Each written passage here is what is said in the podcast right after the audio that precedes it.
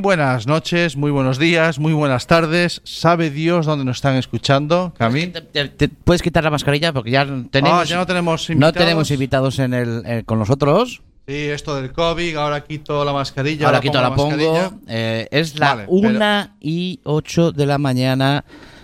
En- ahora hay que, hay que empezar a marcar hora, española. Ahora es, ahora es cuando viene el lío. Hora Ahora es cuando- española. ahora es cuando viene el lío. Vale.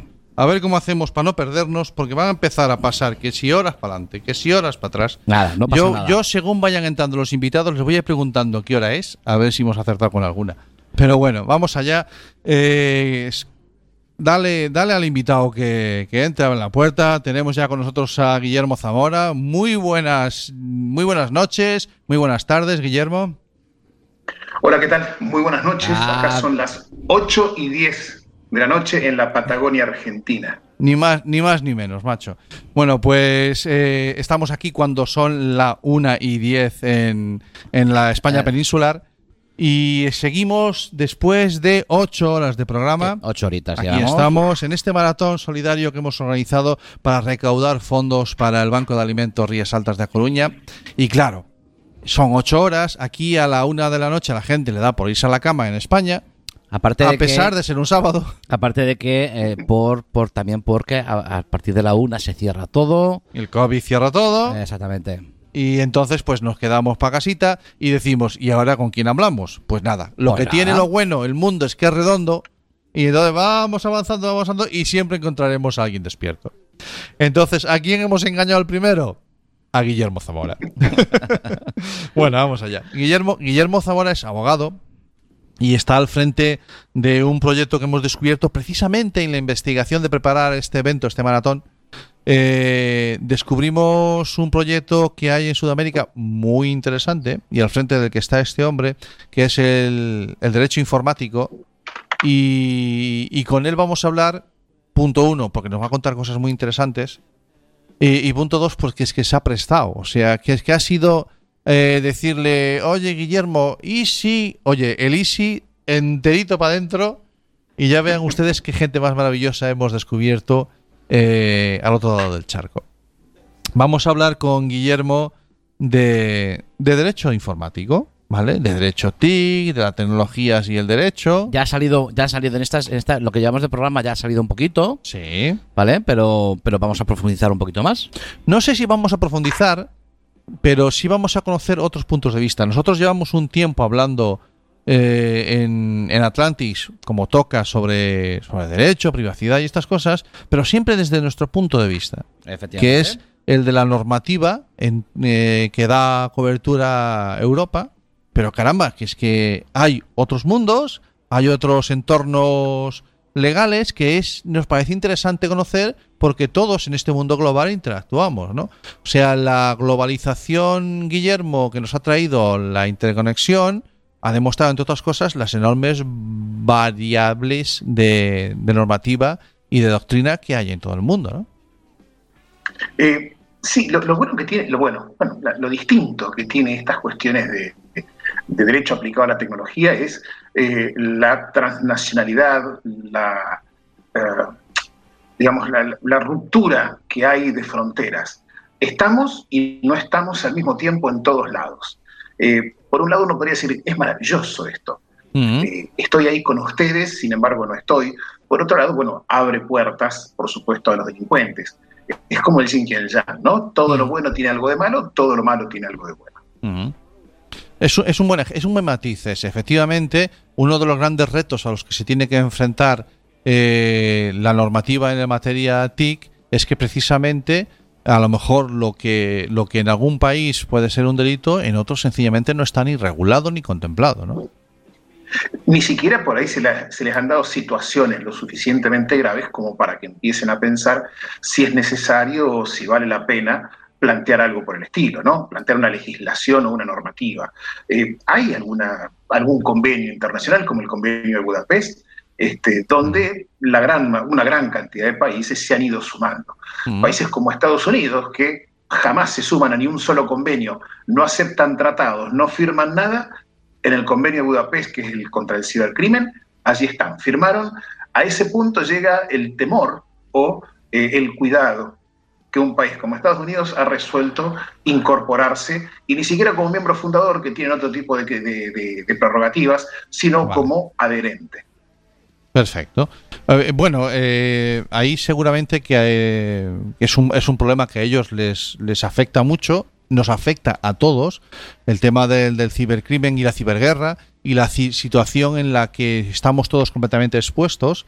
Entonces ahí ellos posiblemente, quieran liderar o por lo menos adherirse para poder, para poder defenderse porque nos presentamos o tenemos delante una situación, yo no quiero hablar de alarmismos, pero sí nueva en la que posiblemente tengamos todos mucho que aprender, ¿no?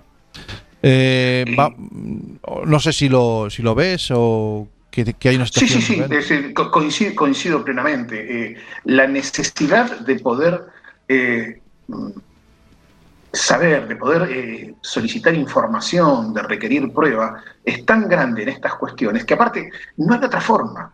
O los países empiezan a poner de acuerdo en cómo combatir al delito o van a seguir padeciéndolo para sí mismo o para terceros. Y a veces parece que nos, lleva a pensar que estamos hablando de los ciberataques y enseguida nos vienen eh, no sé, imágenes de, bueno, pues eh, eh, cuevas extrañas en Rusia desde las que se plantea. No, muchas veces es buscar soluciones a cosas mucho más de un perfil mm, inicialmente menos, menos sesudo, pero sin embargo más doloroso, ¿no? Como puede ser la lucha contra contra la pedofilia, la lucha contra la pornografía infantil, en donde esa cooperación de, instituciones como puede ser NECMEC, que están en Estados Unidos o por ahí, son fundamentales, ¿no? Y sí, porque eh, en realidad hay, un, hay un doble juego en esto. Eh, es un tema, bueno, que por ahí a la una de la mañana me imagino que ahí en España eh, a la gente decir, mira que me están hablando estos tipos, están hablando de, un... nada, debe ser, se deben estar durmiendo, pero el tema que es a mí por lo menos me apasiona son las cuestiones de seguridad informática y los diferentes matices que se van dando con esto. Me parece maravilloso pensar cómo un país que eh, no tiene ningún tipo de escrúpulo en meterse en, en la privacidad y la intimidad de los ciudadanos de otros países, como fue eh, con el tema de Snowden, este, como ellos ahora mismo plantean, inclusive luego de haber firmado el convenio, eh, la necesidad de decir, eh, pero si nos piden información de nuestros, de nuestros ciudadanos, se las tenemos que dar también. Y sí, campeón, diría yo, ¿no? O sea, por más que este, eh, ustedes tengan que brindar información, han adherido porque la necesitan. Hoy son cuestiones de necesidad y lo que quizás uno tendría que replantearse, los países deberían replantearse, son las necesidades que tienen. Las necesidades a nivel legislativo, las necesidades a nivel de seguridad informática, eh, las necesidades para poder resolver este, conflictos o eh, cibercrimen o terrorismo o pedofilia o pornografía infantil, etc. Bien, y ahora centrándonos un poquito más, eh, si es que es fácil o si se puede hablar de localismos en todo esto del, del, de la aldea global en la que vivimos, pero eh, existen. Eh, claro, yo, yo tengo, como decía antes, tengo una enorme referencia que es la, normativa europea, que, que, me parece coherente, pues claro, pues un montón de países. Claro, yo, yo tengo normalizado que mi país forme, forme parte de un entorno común más grande en donde hemos cedido la capacidad legislativa a un ente superior, ¿no? Claro, pero eso, eso por ejemplo, en Sudamérica, en, temas relacionados con la, con la tecnología con, con la, y con los derechos que se han de proteger, estoy hablando de privacidad, estoy hablando de protección de datos, estoy hablando de... ¿Existe esta figura? ¿Existe esta intención? ¿Hay alguna línea similar? Sí, acá, en Latinoamérica por lo menos hubo, a partir del año 2000, 7 aproximadamente, tuvo una corriente de regulación o de dictado de normas eh, sobre delitos informáticos allá por, creo que el primero fue eh, Argentina, Colombia, Colombia, me parece que fue el primer año, allá por el año 2007, en el año 2008, Argentina saca su propia ley de delitos informáticos y se fue, o sea, fueron saliendo como pequeños honguitos a lo mm. largo de Latinoamérica eh, sobre legislación específica. Ahora, el gran problema que había en esa época, del año 2007-2008, es que eh, el, conocimiento, la, la cualificación de aquellos que, deben regular estas cuestiones no era lo suficientemente alta como para proyectar eh, algo que imperiosamente o necesariamente iba a estar creciendo e iba a estar cambiando. Mm. ¿Qué sucedió eh, de- en Argentina, por lo menos? Me voy a referir, que es el que más conozco. Del Sí. año 2008 a la fecha eh, hubo una sola modificación en la normativa donde ni siquiera se modificó esa ley, sino que únicamente se agregó un artículo al Código Penal eh, para luchar contra el grooming, un artículo contra el grooming que, este, que establece que eh, eh, sanciona la intención. Vale. En materia, aquellos que litigamos sabemos que eh, regular o sancionar la intención es bastante complejo. Es Vale. decir, el que con la intención o con la voluntad de Vale. algún tipo de fin sexual se contacta, cuando un adulto contactaría a un menor con, un- con la intención de, Vale. o sea, la figura ya de por sí no, no ayuda mucho. Y del año 2008 a la fecha, esa ley jamás fue tocada, lo cual estamos, nos planteamos, en el año 2021, no dice, bueno, las leyes están hechas para perdurar, ¿no? La idea es que una ley no debe ser cambiada constantemente por un tema de seguridad jurídica. Ahora, ¿qué es lo que nos está sucediendo con las cuestiones en materia informática o tecnológica? Eh, el que cuando vos estás regulando eh, cuestiones puntuales y estás perdiendo la proyección de esa cuestión puntual, sucede que eh, estás regulando el medio, estás sancionando el medio, no estás sancionando el tipo. Y quizás lo que se debería hacer es empezar a regular tipos, porque en esa época no existía WhatsApp, por ejemplo. Ajá. Entonces no existían las diferentes formas de fraude, eh, no existían, eh, no existía Tinder, no existía Twitter recién arrancaba, Facebook no hacía muchos años que estaba, 2005 arrancó Facebook, 2005 si no me equivoco, Sí, puede ser. 2005, 2006, por allí. Sí. Eh, no había una gran penetración de las redes sociales y creo, y en esto por ello lo soy muy de repetirlo, el tema de eh, entender los contextos sociales. Las leyes deben ser hechas en contextos sociales y aquí nos encontramos en que me parece que los legisladores, si bien entendían ese, esa época, no fueron entendiendo que esto iba a cambiar y qué va a pasar ahora cuando se largue, cuando la, la inteligencia artificial crezca y tenga un impacto mayor en la sociedad. Mm. Es muy complejo por ahí, me parece, el estar planteándonos cuestiones puntuales o legislaciones cortoplacistas. Eh, obligan al legislador a ir reformulándolos y replanteándolas. Eh, un ejemplo claro de esa, de esa norma, de esa ley, la que es la 26388, es que sanciona el robo en despoblado y en banda. Vale, vale, vale, vale, vale. Vale, vale, vale. Vale. Nosotros, sin embargo, aquí en España reconozco que eh, yo no sé a quién se le debió ocurrir eh, hablar ya de la protección de, de los delitos que en nuestra Constitución del año 76 de hablar de los delitos que se cometieran en entornos informáticos. O sea, es eh, eh, po- mañana por la mañana aquí en España hablaremos con Víctor Salgado, que es un, un abogado Uh, sí, sí, y lo, conoces. Bueno, pues sí, eh. Pues eh, es una persona que más tiene un discurso muy bien preparado para hablar de, de esa, de esa bruja que, que tuvo que ser quien se le ocurriera. Eh, no, yo creo que a lo mejor los padres fundadores de la Constitución nuestra tampoco tenían muy claro lo que iba, pero a veces sencillamente dejar esa, esas pinceladas, pero claro, es, es tan difícil legislar a futuro. No, no, Guillermo. O sea, yo claro, parece que estamos acostumbrados a que la ley vaya detrás de, la trampa siempre y que tenga que ser. Claro, tiene, que, te- tenemos que saber qué es lo que tenemos que legislar. Es que en Vale. realidad debe ser así, debe ir a- Vale. eh, la, la- la ley debe ir atrás del delito. ¿Por qué? O sea, no es, no es que está bien dejar que se cometa el delito que se perjudique a la claro, gente. claro, claro. Lo que pasa es que si no estás regulando sobre algo que todavía no, no aconteció, por ello es que es importante, entiendo yo, me parece esto es una opinión muy personal, eh, empezar a entender cuáles serían los tipos penales o las figuras penales o civiles, porque también esa es otra. Estamos acostumbrados a, a- a vincular o a, o a- o a entender que únicamente se trata de eh, un, que el derecho, el derecho aplicado a la tecnología es únicamente relacionado a cuestiones penales. Y Vale. también hay cuestiones de defensa al consumidor, eh, hay cuestiones de contratos electrónicos, es decir, de comercio electrónico, Ujú. cuestiones bancarias, con el home banking, con las transferencias internacionales. Eh, el delito es quizás el que mejor marketing tiene, me parece. Eh, la gente eh, ve, la- ve los hackers, ve los crackers, los hackers son los piratas buenos, ¿no? Y los crackers los piratas malos. La gente ve eh, las brechas de seguridad informática, los bugs, ve los errores y se empieza a hacer la cabeza, imaginar que está en presencia de todo un submundo tremendo, y por ahí, y a pensar que uno, que es un abogado que se dedica a estas cuestiones, también es un informático. Yo soy abogado, primero soy abogado, Mm. tengo algún conocimiento extra por capacitaciones que uno va haciendo, pero en sí somos abogados y tenemos que pensar en función de la norma, siempre. Es la norma aplicada a la tecnología y no, re- no regular la tecnología en sí misma porque la tecnología es lo que va cambiando. Entonces, vuelvo a reiterar por ahí, lo que me parece que tendremos que hacer es entender los contextos sociales en los cuales se van dando las diferentes situaciones. Ir regulando tipos Sin duda. o figuras eh, Sí. que vayan entendiendo o que se vayan, que se puedan amoldar más fácilmente a los diferentes contextos sociales que se van dando. Porque no solamente cambia la tecnología, también cambia la misma sociedad.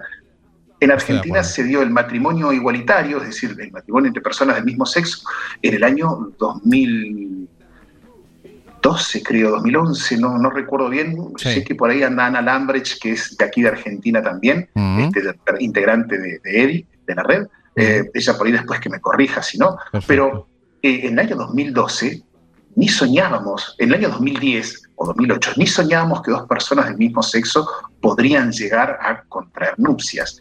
Y hoy por hoy es algo totalmente normal. El contexto social ha cambiado. Está bien, eso no tiene nada de tecnología. No, pero, no, o la gente me dirá, eso no tiene nada de tecnología, ¿qué tiene ese derecho informático? No, no tiene nada.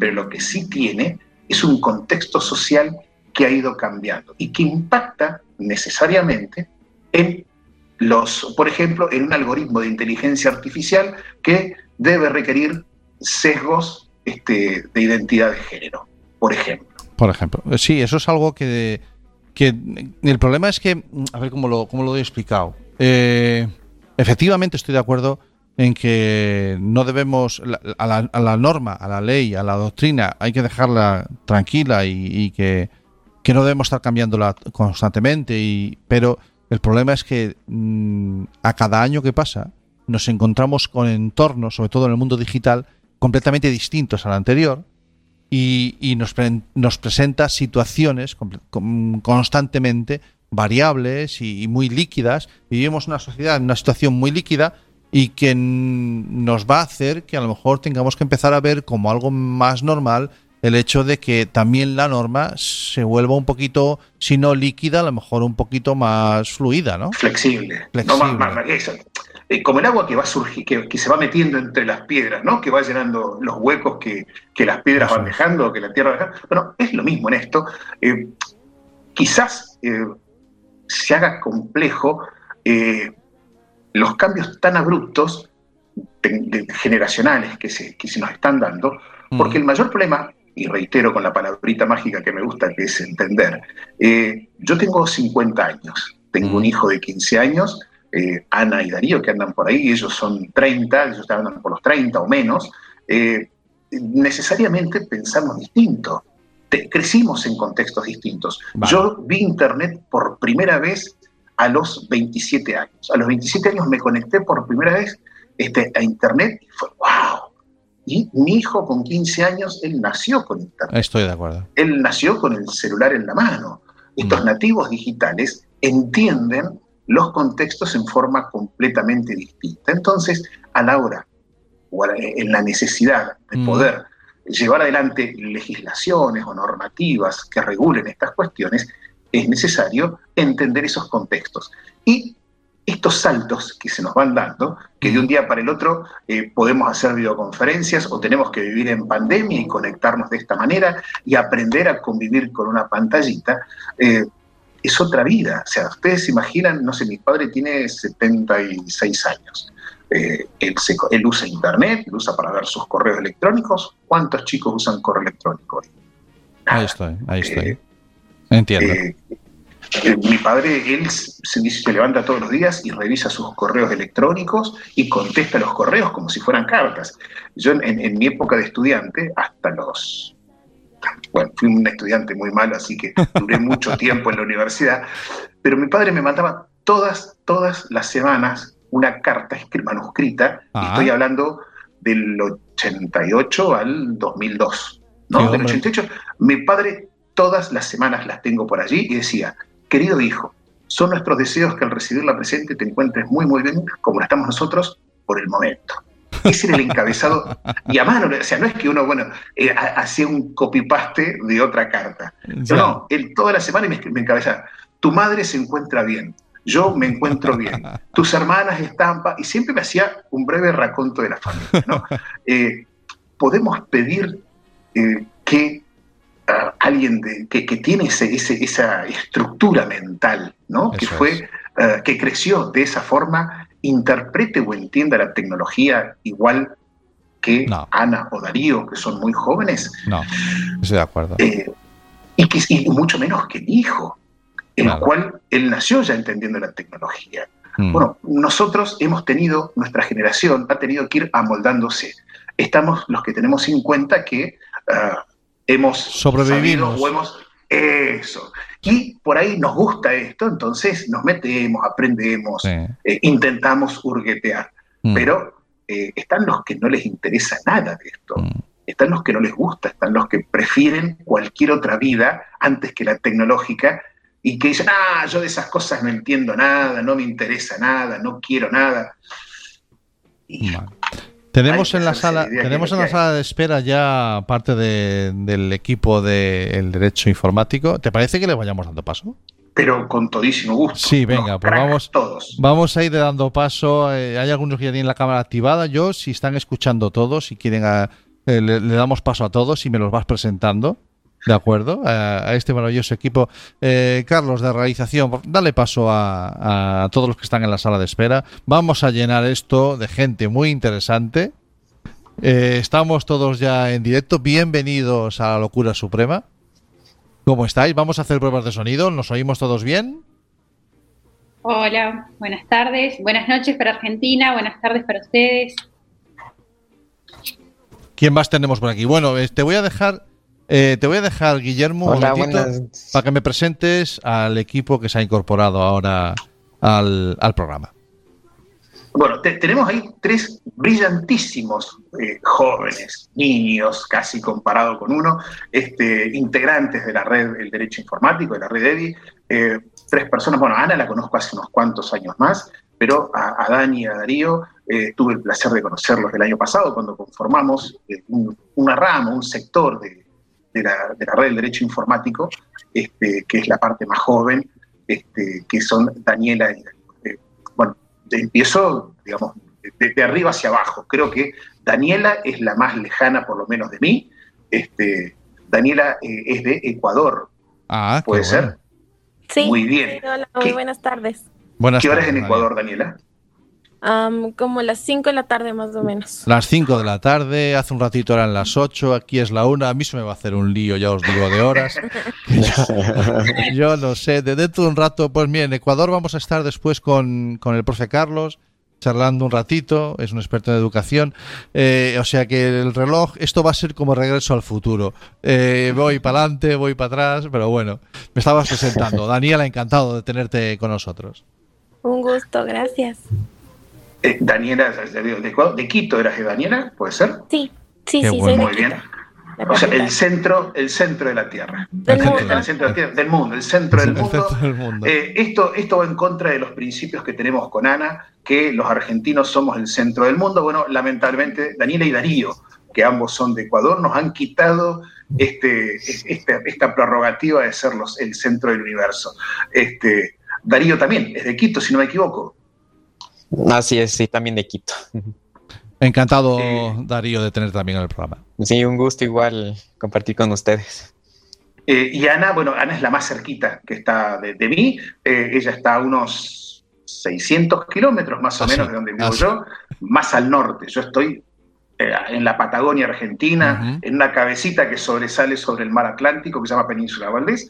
Ahí estoy yo, uno sube por el Atlántico unos 600 kilómetros y se encuentra con Ana, que ella es de Viedma, Río Negro, una joven colega brillante, integrante del Consejo Asesor de, la Red de Derecho Informático, nada, una, colega, alguien a quien conozco y a quien aprecio un montón. Eh, nada, estos son tres jóvenes brillantes que eh, saben mucho más que yo. La única diferencia es que yo cargo con años y siempre parece que, como hablo mucho, sé más, pero nada más. Bueno, es importante. Si algo hemos descubierto los que, o, o- o que sabemos los que nos dedicamos a la comunicación, que a veces es tan importante lo que dices como lo cómo lo dices, ¿no? O sea, eso también en su favor vale, eh, Guillermo, el- el- los años para por lo menos saber decir bien las cosas. Que seguramente que descubriremos que aquí entre, entre nosotros encontramos un montón de gente que sabe decir cosas muy interesantes y o decirlas muy bien. Eh, hemos estado hablando, que estabais en la sala escuchando, estábamos hablando con Guillermo, hablábamos, disertábamos sobre la globalización, sobre la doctrina, si la tenemos que dejar tranquila, si la tenemos que estar continuamente, que sea más flexible o menos. Bueno, ahora, eh, si en algún momento queréis hacer algún aporte al respecto de esto, sentiros completamente libres. Lo dije hace ocho horas y pico cuando empezamos este programa, que vengo sin guion, Mm, hay una escaleta, eso quiere decir que sabemos en qué orden entran los, los invitados, pero después mm, vamos sin guion.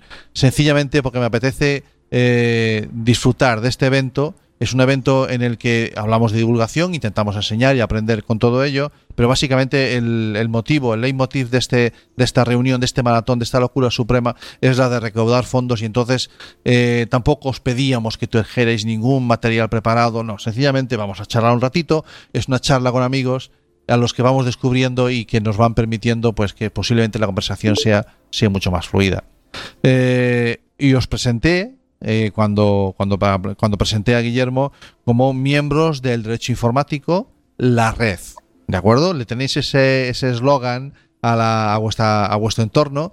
Y, bueno, Guillermo, a ver, y, que es que estaba sin inventar. Este, este, este espacio que es EDI había que inventarlo porque no, no estaba cubierto, ¿no? Eh, sí, o sea, Eddie, Eddie tiene hoy, hoy, después de, uh, fue en el año 2009 que uh -huh. se fundó Eddie, este, así que nada, llevamos, los números no me, no me fallan, 10, 11 años, este, uh -huh. llevamos, llevamos funcionando. Eh, la red nace porque quería ser eh, un Facebook de derecho informático. Por suerte, a los pocos meses eh, yo por lo menos me di cuenta que no hacía falta que Facebook ya había uno y que a nadie le interesaba un Facebook de derecho informático, así que eh, con Marcelo Temperini, que fue eh, un joven amigo este, que, que, ya no está más en, en, en EDI, él se abrió su propio camino, bueno, creamos el, el derecho informático que empezó como una red, procuraba ser una red de derecho informático, pero después pasó a ser eh, un centro de información, empezamos a generar contenidos eh, y ya empezamos, una vez que avanzamos, empezamos a ver la necesidad de crear espacios subdivididos donde eh, hubiera mayor, mayor cantidad de afinidades. ¿Cómo podía llegar a ser EDI organizaciones, donde hay varias organizaciones que conforman parte de la misma, eh, EDI Joven, donde son todos muchachos y muchachas menores de 35 años, este, y que la idea es que generacionalmente se sientan más cerca entre ellos y, y tengan eh, mayor facilidad para poder este, tratar. Uh, está EDI Brasil con un desarrollo este, por una cuestión de idioma también distinto, EDI Colombia, donde por ahí la, la, gran cantidad de amigos que uno tiene allí van decidiendo decir, bueno, nosotros vamos a hacer algo más local y después está la red a nivel latinoamericano. Eh, somos, el, o la idea es que sea una especie de fundación, algo así. Mm. Eh, nos da, damos, hacemos congresos, tenemos una revista, eh, llevamos adelante campañas de concientización nos apoyamos unos a otros, nos saludamos cuando es el cumpleaños, nos, nos, lamentamos si alguno está triste e intentamos apoyarlo. Me gusta pensar que la red es eh, un grupo de, de, buenas, de buenos amigos, un grupo de gente con afinidades, que si no se llevan bien, por lo menos tampoco se llevan mal, y que se respetan sobre todo en, los diferentes, en las diferentes visiones que hay de la vida. Eh, una pregunta, Guillermo, ¿estamos todos? Eh, ¿Contamos con alguno invitado más? Lo digo por, por, ir avisando a los compañeros de realización. Eh, si quieren podemos invitar a alguien más, no hay problema. Me, me habían dicho tres, yo traje No, tres. bien, bien, bien, somos perfecto. Como, ses- Está- somos entonces- como 180 en todo Eddie, pero Bueno, yo les traje vale, vale, tres vale. brillantes. No, bueno, yo si, si, es que si metemos los 180, sencillamente llamo a los invitados del resto del programa que no van a venir. que le- bueno, fantástico. Entonces tenemos, tenemos a, para que nos hagamos una idea, nuestra audiencia pueda irse haciendo la idea, tenemos a una un, un- algo que quería ser un Facebook de, de doctrina de derecho eh, que se convierte sencillamente eh, pretende ser una fundación pero que está cubriendo todo un espectro geográfico muy amplio como estamos viendo eh, y que intenta reunir eh, doctrinas de diferentes países con sus particularidades, con sus singularidades y por lo tanto me imagino que estaréis todos los días vosotros aprendiendo unos de otros y viendo, o sea, de repente os convertís en un enorme referente al que acudir si uno quiere entender cómo, cómo se mueve la, la normativa y cómo se, cómo se puede uno relacionar en el mundo TIC en toda Latinoamérica, ¿no? Eh, Eh, me, me parece que, que- que por ahí tener a alguien como Dani o como Darío, por ejemplo. con, con- con- con textos eh, o, o- o- o visiones totalmente distintas, por ahí a la que podemos llegar a tener con acá, a uno lo enriquece un montón. Por ejemplo. Eh, la, la necesidad de, de por ahí de, de conocer gente de otro lado, de tener de- la, la tecnología nos permite esto, acercarnos, estar ahí con vos. Este, hoy en la red tenemos gente de, de Nigeria, tenemos gente viviendo en Nigeria, gente viviendo en Francia, en España, eh, bueno, en toda Latinoamérica. Eh, nada, uno se va enriqueciendo y va diciendo, o, o si no, nos hace falta alguien, decir, ah, yo conozco uno en tal lado. Y automáticamente poder decir, bueno, a ver, acá tenés a alguien que te dé una mano, que te ayude. Perfecto. Bueno, pues voy a hacer una ronda entonces, Dani. ¿Qué fue lo que te llevó a, a dec- a dar el paso para, para formar parte de esta red? Bueno, muchas gracias por haberme invitado y por permitirme participar en un espacio tan bonito y tan interesante como este. Eh, para mí es súper apasionante el tema de la informática, cómo nos relacionamos en los entornos digitales, pero a mí el conformar el, eh, o ser parte de la red EDI ha sido una experiencia súper gratificante. Realmente eh, para mí en mi carrera, yo también soy abogada, eh, es muy complicado, al menos en el Ecuador, encontrar especialistas en esta materia, ¿no? Y cada vez es más constante encontrarnos con gente que ha visto eh, sus derechos quizás un poco eh, vulnerados eh, en este nuevo entorno en el que nos desarrollamos. Y en el Ecuador eh, creo que no, no, nuestra normativa al menos no está lo suficientemente avanzada para acaparar todo es- esta nueva ola de cosas que nos viene pasando. Entonces, em, orgullosamente soy autora de la Ley Orgánica de Protección de Datos en el Ecuador y en este caso para mí era muy importante conocer las perspectivas de otros países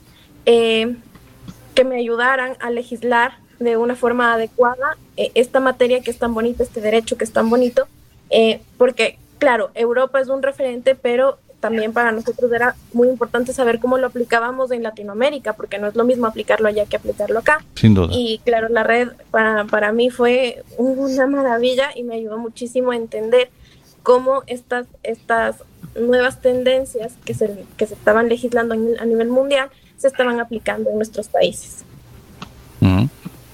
Eh, Darío, eh, somos, somos, sois, sois gente joven, ¿de acuerdo?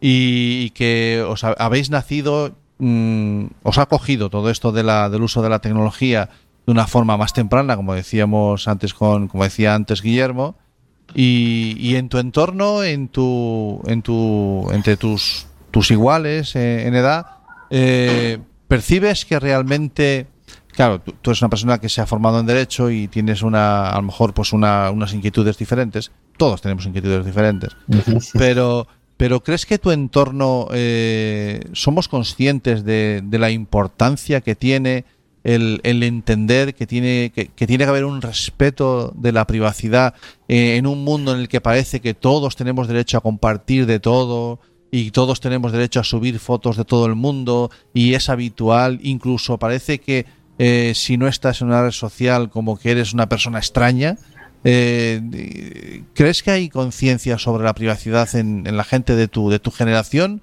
Porque claro, los más adultos, los más mayores, sí tenemos a lo mejor esa, esa inquietud, ¿no? Porque no, no, no nos apetece subir fotos, o- pero sin embargo yo veo que entre los jóvenes eh, eh, hay, hay menos miedo a compartir la, la privacidad de una forma más abierta, pero eso a veces conlleva ciertos riesgos.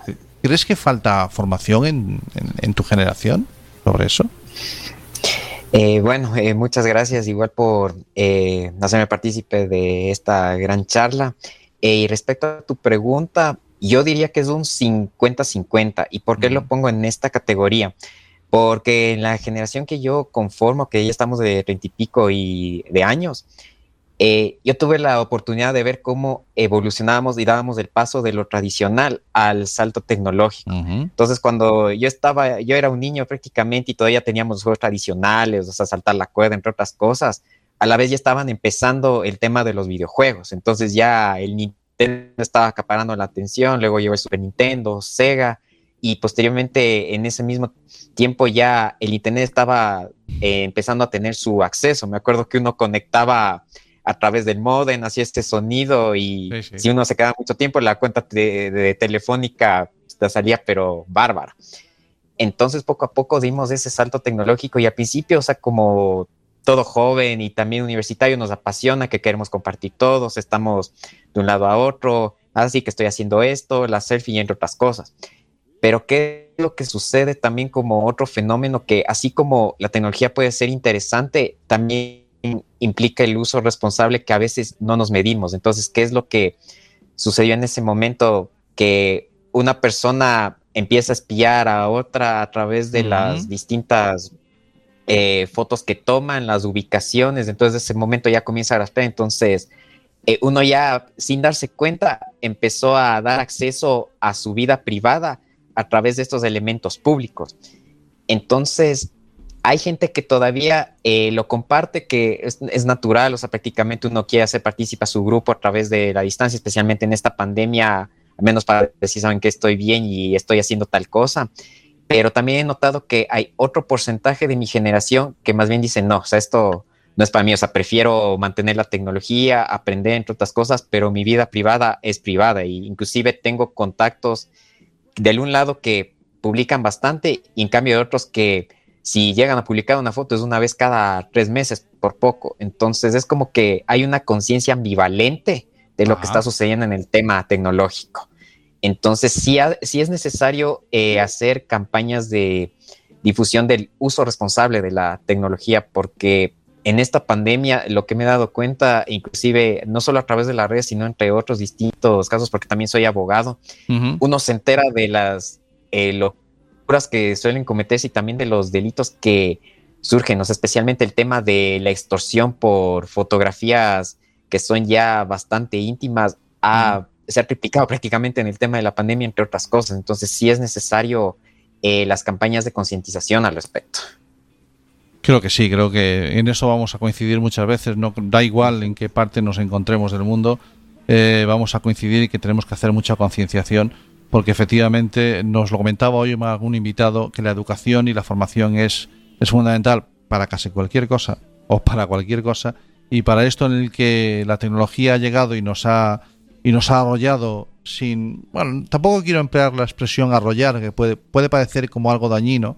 No sencillamente ha sido como una ola que, que estás al borde del mar y de repente viene un poquito más fuerte y te, y te lleva, pero, pero sencillamente es, teníamos, no había forma de, no había forma de preverlo, creo, ¿no? Oh, bueno, eh, eh, Ana, mmm, estamos en, en, ese entorno global, estamos en esta aldea global que nos permite, entre otras cosas, la tecnología, que hoy desde España estemos hablando con Ecuador y con Argentina y que es maravilloso, ¿de acuerdo? Eh, y, pero, mmm, pero sin embargo, como decíamos a, a, al principio de la conversación, eh, somos países cada uno con su normativa, eh, pero mmm, se avanza, ¿vale? Eh, nos decía Guillermo que hay que a, veces a la doctrina hay que dejarla tranquila, no tiene por qué ser constantemente el estar cambiándola. Pero bueno, en, estamos avanzando en cuanto a regular eh, los derechos que tienen que tiene Internet, que tiene todo relacionado con Internet. Eh, pero desde la parte joven, eh, ¿cómo veis el, el, futuro de la normativa en todo lo relacionado con el mundo de, Internet? Bueno, buenas tardes, buenas noches, depende de qué lado del mundo nos estén escuchando, será el, el saludo. También eh, les agradezco tanto a ustedes como, como a Guillermo la, la, la posibilidad de, permitirnos estar acá y expresar desde nuestro lugar, eh, que somos todos de, lugares tan distintos, pero a la vez eh, estamos unidos, me parece, por una misma eh, realidad, que es el avance de la tecnología y el impulso que, sobre todo desde la, aparición de esta, desde este nuevo contexto mundial, como es la pandemia, que ha acelerado tanto eh, distintos cambios y que nuestra vida vaya hacia lo tecnológico sin ya siquiera tener mucha más opción que eso, porque, por ejemplo, en, en cuestiones laborales y como resultado de la pandemia hemos eh, transitado hacia la utilización necesaria de la tecnología. Eh, y bueno, como, como, Guillermo mencionaba y como mencionabas vos también, eh, la globalización ha hecho que em, la globalización impulsada por los cambios tecnológicos ha hecho también que, que las cuestiones eh, de la legislación y la forma en que veíamos la legislación tengan necesariamente un cambio de paradigma en decir, bueno, la dejamos tranquila, la vamos, vamos a, um, sancionar una ley que, eh, no sé, prohíba tal conducta en Internet. No llega a aprobarse esa ley y de pronto la conducta cambió porque la tecnología se renovó, porque eh, entonces siempre lo escuchaba hablar a Guillermo que decía que la legislación viene atrás de la realidad social eh, y es una consecuencia de determinados comportamientos sociales. Me parece que hay que empezar a repensar eh, la situación de legislar, de cuán amplio, eh, cuán amplia o qué amplitud tiene al momento de, no sé, por ejemplo, si hablamos de alguna cuestión de un delito, bueno, con, hay que repensar la modalidad en legislar porque de pronto, si nosotros estamos hablando de una conducta y cuando llega la legislación a, a sancionarse, esa conducta ya se modificó, la ley queda vieja y no cumple el objetivo que tiene. Entonces, creo que hay que ir en ese camino, que, que la participación joven es eh, súper importante, porque si bien, eh, bueno, en, en, algunos casos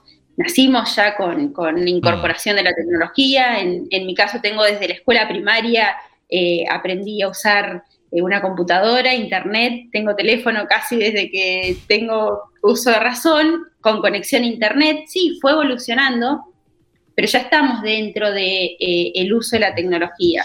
Entonces, creo que es sumamente interesante que los jóvenes se puedan sumar. Eh, esta propuesta que vino desde la red de, unir jóvenes de, de, distintos países. También hay investigadores grandes que, eh, trabajan y, como decía Guillermo, tenemos integrantes de la red de todos, de, de, de, muchos países y que están en otros lados, donde la legislación es distinta y donde la situación es distinta, pero en algún punto encontramos un, un punto en común hacia donde tenemos que ir eh, y por eso es necesario que nos nutramos todas las distintas realidades para decir, bueno, tomamos de ejemplo que hizo Argentina con la ley de protección de datos personales y la replicamos en Ecuador o en Colombia, o tomamos ejemplo de la, las definiciones o las sanciones o la forma de legislar que tiene Colombia en delitos informáticos y lo traemos a Argentina. Entonces, y para eso necesariamente necesitamos vincularnos y necesitamos estar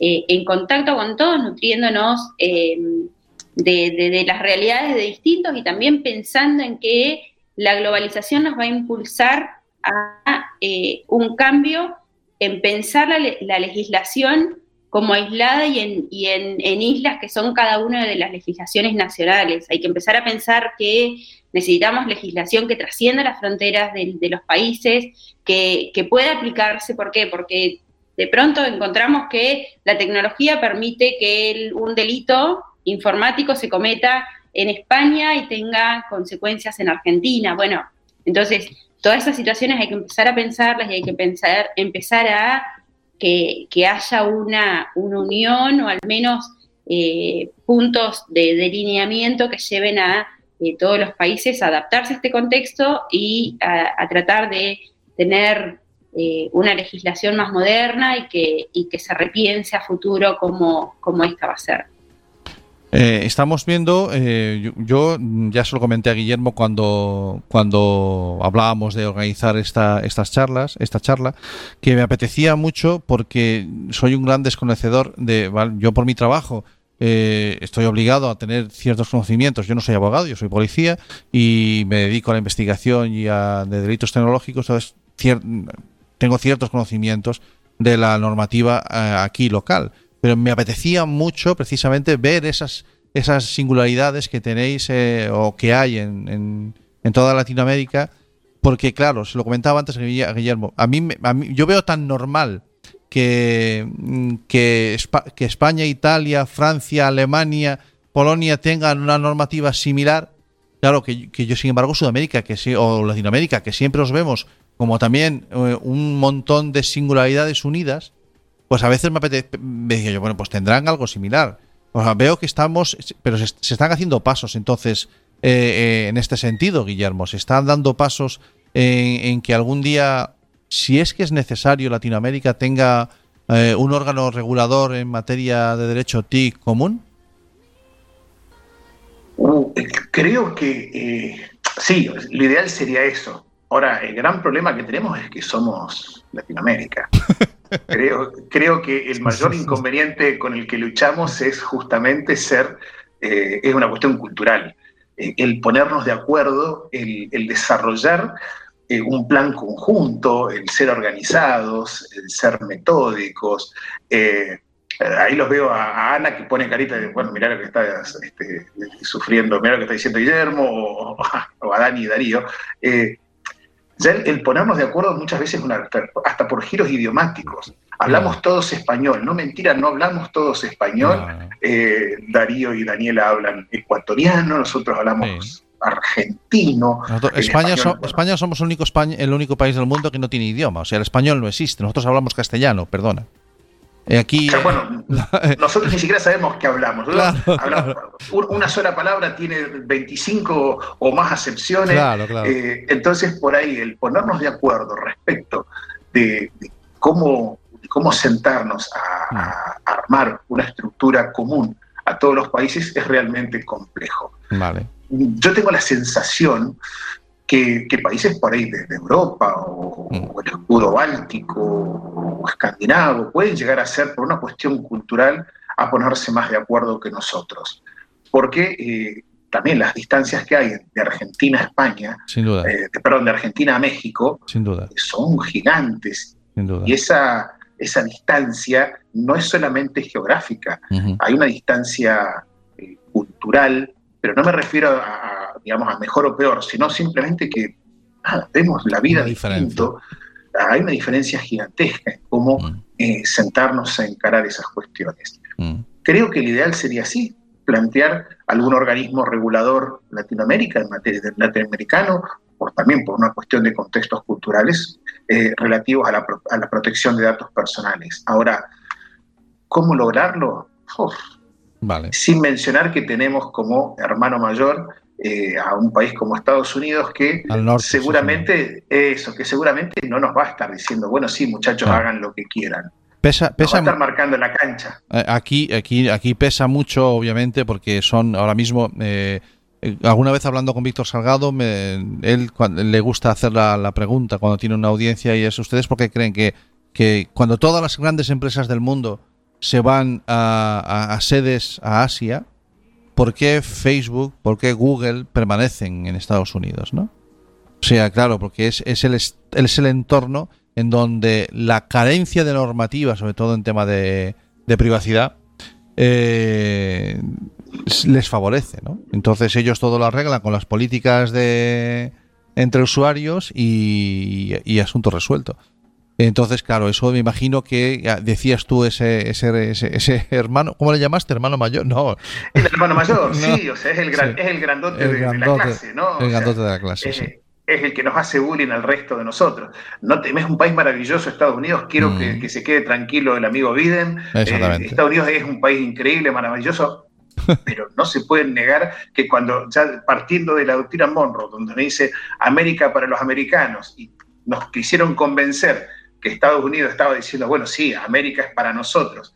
Y resulta que, bueno, no, América son ellos, son ellos los, americanos. Todo el resto somos otra cosa que no somos americanos. Sí. Pero eh, nada, es, es- es esto de entender los contextos que por ahí te mencionaba antes y que me parece que, que, nada, de a poco vamos aprendiendo, no, no, no estoy en contra de nada. Lo que sí creo que hay que entender los contextos y me parece que tenemos que ser o enseriarnos respecto de cómo queremos o, qué es lo que queremos. Mm. Perfecto, bueno, pues eh, estamos aquí cuando son ya casi las 2 de la mañana en España, eh, peninsular. Eh, lo- ¿Ves? Ya me he perdido otra vez. Ya no sé qué hora es en Quito, ya no sé qué hora es en la Patagonia. Dios mío, en fin, en fin. Bueno, pues estamos charlando con, con esta maravillosa gente que son la red del derecho informático, eh, hablando de eso, de las singularidades, hablando de, de, de cómo cambian las cosas cruzando un charquito de, un charquito de nada. Eh, además, de, además de las cosas de sesudas, mm, muy pensadas, que tienen que ver con las leyes y con la doctrina, a veces hay cosas del día a día que también me gustaría conversar con vosotros, ¿no? Y aquí en es, eh, yo a lo mejor el, el problema lo veo solamente yo, ¿no? Pero yo aquí me preocupa en España mucho eh, un, problema grave que, surge en torno al tener acceso a mucha información y que genera un concepto que yo entiendo, me imagino que estaréis familiarizados, con él, que es el de la el que vienen a llamar la, infoxicación, que es esa intoxicación por tener un exceso de, información. Eh, yo no sé, para nosotros aquí en España me parece un problema grave, ¿de acuerdo? Porque, porque entre otras cosas, eh, cuando sat- o satura o confunde. Y yo quería saber si, si desde ahí lo, lo veis algo similar. Y entonces, pues, siguiendo el orden, me da igual. Vosotros aquí podéis intervenir si en algún momento queréis hacer alguna, alguna exposición, no, no tenéis más que hablar y ya está. No- estoy ya intentando hacer un orden, pero nos lo saltamos cuando queráis, ¿vale? Pero bueno, le traslado la, la pregunta a Dani. Eh, ¿Concibes el problema de- ¿Existe o concibes eso, ese, ese, ese efecto también como un problema, el del exceso de la información, eso, eso que llaman el- la infoxicación? Sí, eh, bueno, eh, la sobreinformación, aquí le llamamos sobreinformación, realmente sí se ha convertido en un problema más aún, eh, o que se evidenció al menos en Ecuador eh, cuando comenzamos a, para- a pasar esto de la pandemia, ¿no? Mm. De hecho, a través por este problema, eh, nuestro ministro de Salud eh, tuvo que recomendar varias veces y retractarse varias veces de cierta medicina eh, y de ciertos tratamientos alternativos para tratar el COVID, ¿no? O sea, él, él ya después de una entrevista que, que le hace a una revista muy famosa aquí que se llama Ecos, él explica este, este tema, ¿no? Y él dice que él, siendo médico, tuvo mucha información, muchos tratamientos, todos, todos en teoría eran válidos, todos en teoría tenían sustento científico, todos estaban probando y de alguna u otra forma eh, le llevó a tomar ciertas decisiones que pudieron ser acertadas o erróneas, eso ya quedará para un análisis político, pero eh, llegó a afectarle de tal forma porque la gente empezó a criticar. Lo mismo le pasaba a las personas, ¿no? O sea, realmente se empieza a ver cómo el, el tener varias fuentes, muchas veces estas fuentes son homogéneas, son iguales, otras, otras veces te comienzan a dar información distinta, entonces eh, empezamos a ver cómo esto se convierte en un problema porque no sabemos a qué hacerle caso, eh, a qué fuente hacerle caso. Mucha gente toma noticias de Facebook, Twitter, Instagram y empieza a tomar sus decisiones en base a ello. Entonces, bueno, la primera recomendación ahí siempre es verificar la fuente y ver, eh, y también ser muy sano y decir, no, a ver, voy a tratar de darle un enfoque y no de llenarme de cosas que muchas veces pueden ser basura y que me pueden llevar a la depresión, que me pueden llevar a tomar malas decisiones, que pueden afectar incluso mi salud. Eh, pa- pasaba muchísimo también con la pandemia que había tantas noticias de todas partes del mundo que la gente empezó a deprimirse, ¿no? Entonces, la recomendación en el país era no, o sea, démosle un tiempo a las noticias, pero que no sea todo el tiempo, todo el tiempo, todo el tiempo, porque uno empieza también a generar cierta animadversión con ciertas cosas. También esta sobreinformación puede llegar a afectar eh, en, en la gente porque uno empieza a recibir tanta información que se empieza a perfilar de alguna forma y se hace un poco también intolerante hacia otros puntos de vista, ¿no? Y empezamos a ver que ya hay discursos de odio también. Entonces es todo un, un problema sistemático que, que sí es, es, bastante frecuente ya, más aún con, con, toda la injerencia que en la pandemia hemos tenido de la tecnología. Sin duda alguna. y creo que es, eh, corrígeme si, si, corregirme si me equivoco, pero hay una, hay una viñeta de un creador, eh, creo que es argentino, Daniel Paz, un dibujante, eh, en el que se ve a un... Yo, yo lo tengo ubicado en Argentina, seguramente que me equivoco, ¿vale? Daniel Paz es un dibujante en el que se ve a un señor mayor eh, que está hablándole una pantalla y, y, dice, pero ¿cómo va a ser falsa esta noticia si dice justo lo que pienso, ¿no? claro, o sea, una vez que tenemos, a ver cómo lo explico, eh, Darío, a ver cómo lo ves tú. Una vez que tengo la capacidad de hacer mucho ruido, si ese ruido eh, lo controlo, puedo direccionar eh, el pensamiento de la gente, ¿no? Sí, estoy de acuerdo con lo que acabas de decir y de hecho, o sea, aportando lo que dijo Dani, que efectivamente aquí en Ecuador en la pandemia pasó muchas cosas respecto del tema de la sobreinformación, que uno tenía tantas fuentes que no sabía ya a qué rato confiarse y la gente, o sea, creía en todos estos eh, remedios, hablando específicamente del tema de la pandemia del COVID surgieron tantos remedios, tantos tratamientos, eh, la gente los tomó como ciertos y el problema que surgió ahí es que aparte de los casos de COVID, resulta que hubo casos de personas que se intoxicaban, por ejemplo, por el tema de que salió que el dióxido de cloro era también un remedio eficaz y resulta que, no. Entonces, pero ahí también hay otro tema sumando a lo que Dani también eh, expuso muy bien. Eh, aparte de la sobreinformación, es que dentro de la misma también hay la manipulación de la información porque eso es algo que también se ha visto y se sigue viendo, de hecho, que manipulan una simple fotografía y ya le toman como algo cierto y ahí prácticamente tenemos que aplicar el, lo que dice el refrán de una mentira dicha mil veces se convierte en verdad. Se replica de tanto, eh, de tal manera que ya la gente lo toma como algo cierto sin verificar las fuentes.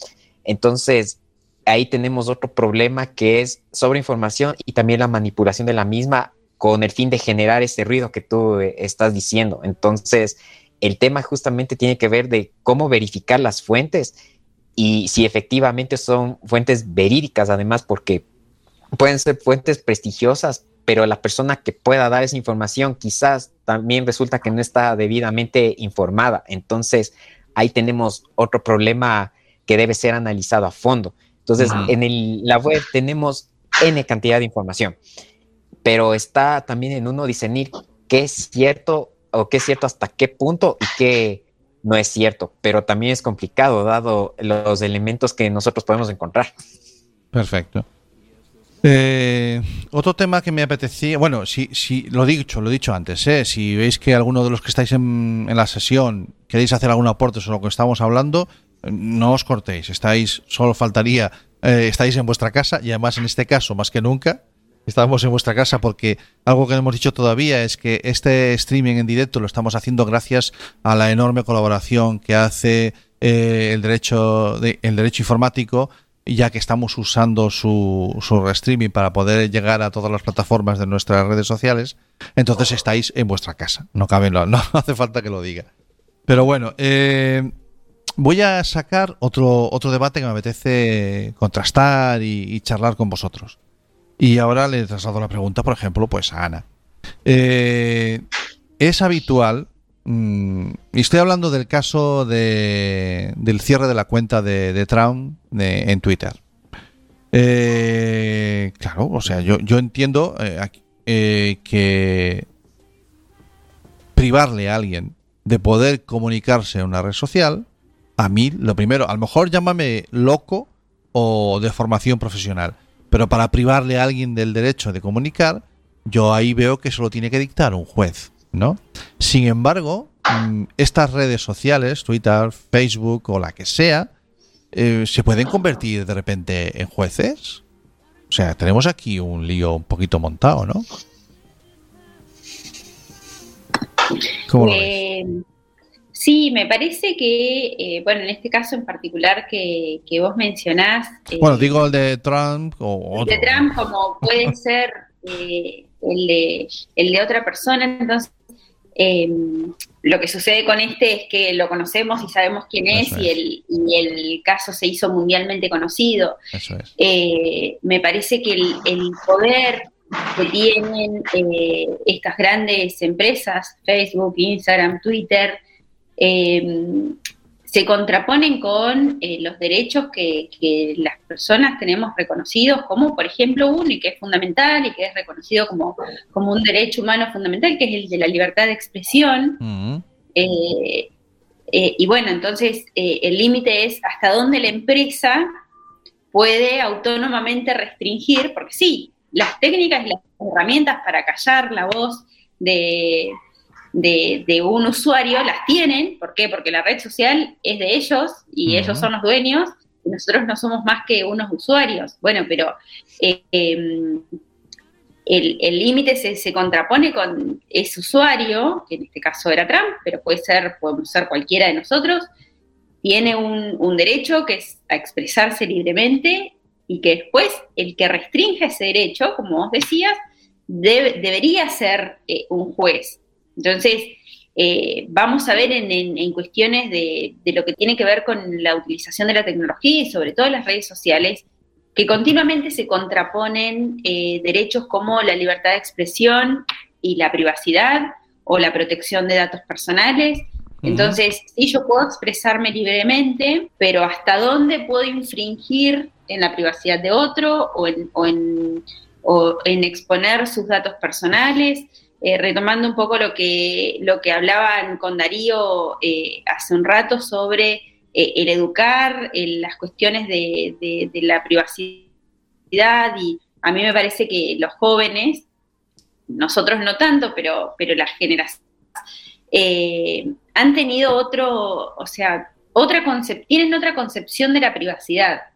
Ya no es la que nosotros teníamos o la que nosotros pensamos, simplemente es una cuestión de la privacidad distinta. Bueno, entonces eh, me parece que aparecen muchos factores eh, que, que hay que estudiarlos y que, eh, y que bueno, en, en algunos casos los trabajamos de, de- desde hace mucho tiempo en lo que tiene que ver con, con el uso de las redes sociales, hasta dónde las, las empresas pueden eh, atribuirse eh, determinadas decisiones, como es callar la voz de una persona, mm. eh, o ya sea eso, o venderle los datos que recaban a un tercero para que los traten y, hacer todo un negocio, sabemos que es eh, que, nosotros eh, usamos gratis, entre comillas, las redes, pero eh, lo que valen son nuestros datos, lo que compartimos ahí. eh, y, lo que tenemos para, para proporcionar, que ni siquiera nosotros somos conscientes de la cantidad de datos que, que vamos publicando en, en- en las redes, y, sin embargo, para ellos es, es valioso eso. Entonces, eh, hay un montón de aristas que, en- la aparición de las redes y en la creación, en, la magnitud que han tenido con...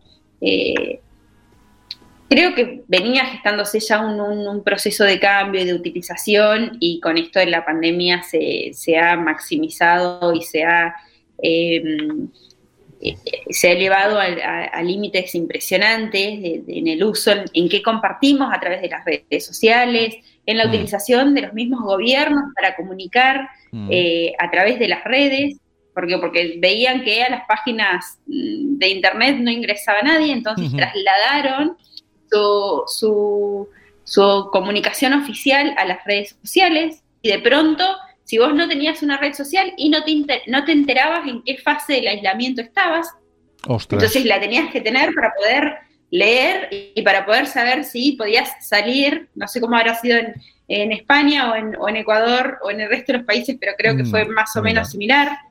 necesitabas, a través de las redes sociales, era la forma más rápida que tenías de saber si se liberaba la próxima semana eh, un rato más, o hasta qué hora estaban abiertos los comercios, o cuántos casos positivos había. O, entonces, como que em, también nosotros los usuarios, seamos usuarios comunes, sean los mismos estados, le fuimos dando ese poder eh, a las empresas que ahora eh, no se sabe cómo, cómo controlar, o en todos los intentos de control que tienen, eh, un poco fracasan porque no dejan de ser empresas privadas y que su negocio es ese. Entonces hay que, trabajarlo mucho y en, cada país la situación es distinta, pero bueno, luchamos contra los mismos grandes, creo que, todos, porque son las redes sociales más utilizadas en todo el mundo. Sin duda, la verdad es que sí, aquí en España también Twitter es la, el boletín oficial del Estado porque es a través del que se expresa, bueno, no es el boletín oficial del Estado, no se, no, se publican ahí las leyes, pero yo creo que es lo que les falta. O sea, la verdad es que ya ha llegado un momento en que nuestro presidente da, ya no da, bueno, las ruedas de prensa las da, pero él se expresa tranquilamente por Twitter, como estamos viendo que sí, que efectivamente. Bueno, son herramientas que tienen que usar. El problema es cuando se convierten en exclusivas, ¿no?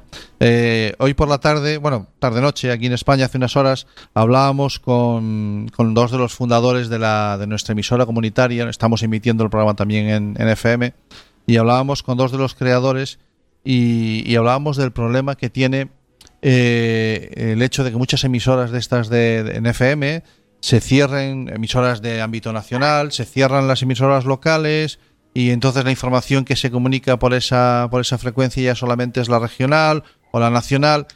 Eh, y nos decía, y nos decía Mariano, eh, uno de los fundadores, cuando uno cierra una emisora local, le está privando a esos ciudadanos de un derecho fundamental, que es el de tener acceso a la información local. O sea, entonces, eh, estas herramientas, Twitter, Facebook, las redes sociales, obviamente han venido para quedarse, y, pero tenemos que entender que cederlas a ellos, el, que sean el único entorno comunicativo, les, les hace poseedores de nuestra capacidad y de nuestros derechos a poder comunicarnos. ¿no? Entonces eso es grave. Efectivamente, eh, hay un debate y hay que hacer mucha concienciación sobre los datos que le damos, todavía hay muchísima gente en cualquier lado donde vayas que no entienden, o sea, que, creen que le están regalando algo porque esas aplicaciones son gratis, como decías tú, Ana, hace un momentito. No, no, no, le está, no te están regalando nada, compañero.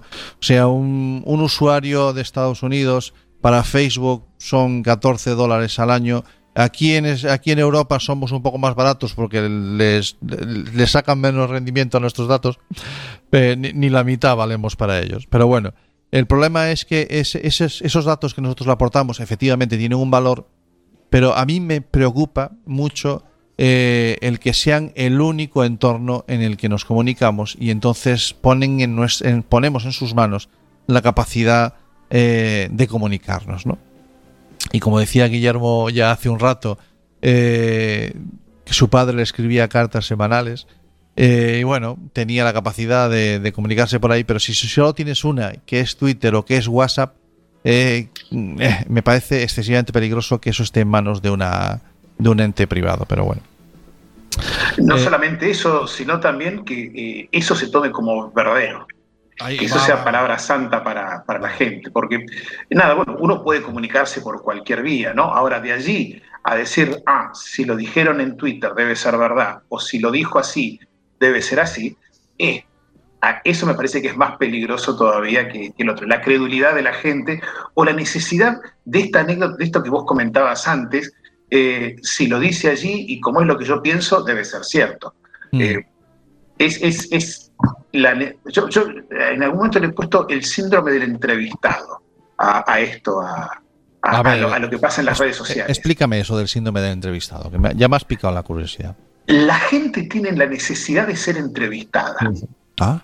Queremos, eh, la gente tiene la necesidad de que le digan, eh, uy, qué, qué, maravilla lo que... ¿Y vos qué opinás de tal cosa? ¿Y vos qué opinás de...? O sea, la gente tiene la necesidad de contestar preguntas que no le hacen. Eh, contesta preguntas en Facebook, en sus muros o en Twitter, a cosas que no le preguntan y que quizás que a nadie le importan. A algunos sí, a otros no, pero la necesidad de sentir el me gusta, de, sentir la respuesta a su, la reacción a su acción, es muy grande en, el contexto actual en las redes sociales. La gente tiene la necesidad de que se la interpele por algo y siempre plantear eh, algo que genere discordancia. Twitter es conocida como la red, acá en Argentina le decimos picante, ¿no? Como la red más peleadora que hay, donde la gente dice cualquier barbaridad y cuanta más grande es esa barbaridad, busca mayor reacción. ¿Por qué? Porque va a ser interpelado por el resto y va a ser tenido en cuenta.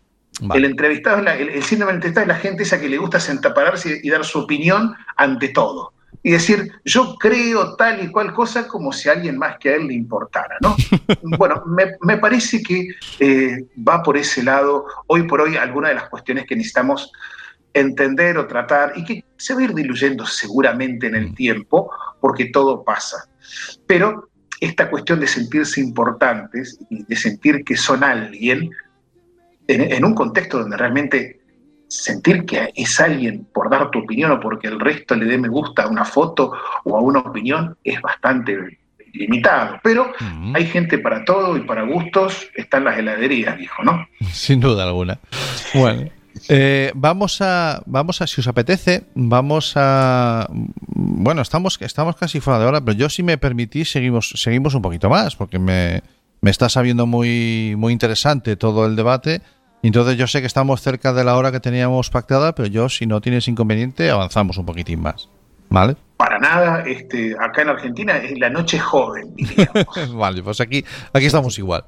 Mira, eh, un poquito más avanzados en la noche, no me preguntéis la hora que ya me he perdido, pero bueno, insisto. Eh, ahora vamos a hablar un poquito del uso. Yo no sé si ahí en, en alguno, en, tanto en Ecuador como en Argentina, eh, TikTok está teniendo el mismo, ah, la misma penetración, eh, la misma, eh, no sé cómo decirlo, eh, bueno, el mismo impacto en, sobre todo en, en los más pequeñitos, en los más, en los más jóvenes. Y cuando estoy diciendo de más jóvenes, estoy hablando que aquí en España es normal que, que los niños y las niñas de 8, 9, 10 años estén subiendo vídeos a TikTok. Yo no sé si eso lo, lo, lo, percibís ahí igual, no sé, contestarme, por ejemplo, eh, hemos recuperado ya a Darío, que se nos había ido un momentito y ya ha vuelto. Eh, Darío, eh, en, Ecuador, ¿TikTok está teniendo el mismo impacto que yo percibo, que yo te transmito de aquí en España? Sí, acá en Ecuador, de lo que yo he notado, tiene el mismo impacto. O sea, si bien es cierto, abarca más a la gente joven, tantos niños y adolescentes, también hay personas, inclusive de mi edad, que sí le han utilizado inclusive para esos fines divertidos. Esto sí ha sido un boom que surgió en la pandemia, como todos sabemos, que la gente hace todo un poco y algunos lo hacen por llamar la atención, otros por divertirse y otros también con otros fines eh, no tan éticos, por así decirlo, pero mm. sí ha tenido un boom impresionante esto del TikTok. Qué bueno. Y, Ana, aquí en, en Argentina igual. Sí, igual y ha crecido eh, mucho tanto en, el, en, usuarios jóvenes de, o niños que, de pronto muestran eh, o los desafíos o una coreografía o, se desarrollan. Por ejemplo, tenemos el caso de eh, una nena de nueve años que empezó a hacer coreografías de coreografías en TikTok y a bailar y con unas habilidades impresionantes y hace eh, unos días se trasladó eso que se daba en el entorno de las redes sociales a la televisión y entonces nosotros nos preguntamos y nos planteamos eh, esa niña que tiene una red social que en principio puede estar, eh, pensaríamos que está manejada por sus padres, mm. pero tiene nueve años y, y, se muestra y se muestra en su casa y con la ropa de su colegio eh, y subiendo videos y tiene no sé cuántos mm. millones de seguidores en, las redes. Ya es un fenómeno que lo vemos inclusive hasta en la televisión. Mm. Entonces, eh, creo que, lo que nos pensamos de, ese, de ese caso en particular, que ha sido tan, tan mm. renombrado, es eh, qué pasa con la privacidad de esa nena, qué pasa con, con todos los datos que, se están vendiendo, porque sabemos mm. dónde vive, a qué colegio va, mm. eh, tiene no sé qué cantidad de millones de seguidores, entonces eh, otra vez aparecen y resurgen mucho más. Ese es un caso renombrado, pero eh, sí se ha extendido, se ha, ampliado mucho el, uso de, TikTok en niños y niñas y adolescentes menores de eh, incluso la edad que está permitida para poder acceder a tener eh, esa red social. Eh, entonces vuelve a resonar más fuerte las cuestiones de el, cibergrooming, que bueno, en el mm. caso de Argentina es un delito que está penado por, por la ley. y bueno, y cómo cuidamos la imagen también de la imagen que se va creando y la identidad digital que le vamos creando a ese niño, a esa niña, en las redes sociales desde tan temprana edad. Eh, creo que, son las cuestiones que, resuenan más fuerte, sobre todo las personas que están en el tema y que sí, tenés un público de, millones de personas que lo aplauden y que le parece fantástico, porque realmente lo que hace Stalin en particular es fantástico, baila como los dioses, pero bueno, vienen muchas cosas por detrás que es eh, que, son y que van a tener consecuencias, incluso que ni siquiera ahora nosotros podemos ser conscientes de lo que, de lo que está sucediendo. Y a mí me parece que a los peligros que se exponen eh, los niños, niñas y adolescentes en, el uso de TikTok, como es tan deliberado, están tan en contacto con tanta gente, eh, con tanta cantidad de, usuarios, de tanto de las mismas redes, porque como de Instagram, en donde se replican eh, esos, esos videos que, que se suben. Es, eh, realmente alarmante la, situación que, se está viviendo. Sí. Muy bien. Eh, bueno, yo creo que muchos de los padres que, sus hijos usan TikTok no saben que TikTok es una aplicación para mayores de 18 años. ¿De acuerdo? O sea, es que eso lo dice en su, en su propia en su propia política de datos eh, cuando te registras, pero bueno, claro, como estamos tan acostumbrados a hacer uso de cualquier aplicación eh, mintiendo en la edad y lo normalizamos de, de, esta manera, pues, pues sencillamente yo creo que la mitad de los padres ni, ni se lo plantean y si se lo plantean es más triste todavía, pero bueno, en fin. Eh, al hilo de esto, ya que estamos con, Argentina y, con Ecuador, eh, me gustaría, aquí por ejemplo en España, mm, yo digo que TikTok es para mayores de 18 años, pero está regulado que un mayor de 14 años puede eh, disponer de, sus datos, puede decidir con quién los comparte y puede decidir, en cuando hablamos de datos, hablamos de el hecho de registrarse en una red social y el hecho de subir fotografías eh, a esa red social, ¿no? Eh, a partir de los 14 años, el Reglamento Europeo de Protección de Datos dice que a partir de los 13, pero cada uno de los países puede incrementar esa edad hasta los 16, lo que considere oportuno, y en España, por ejemplo, se decidió a los 14.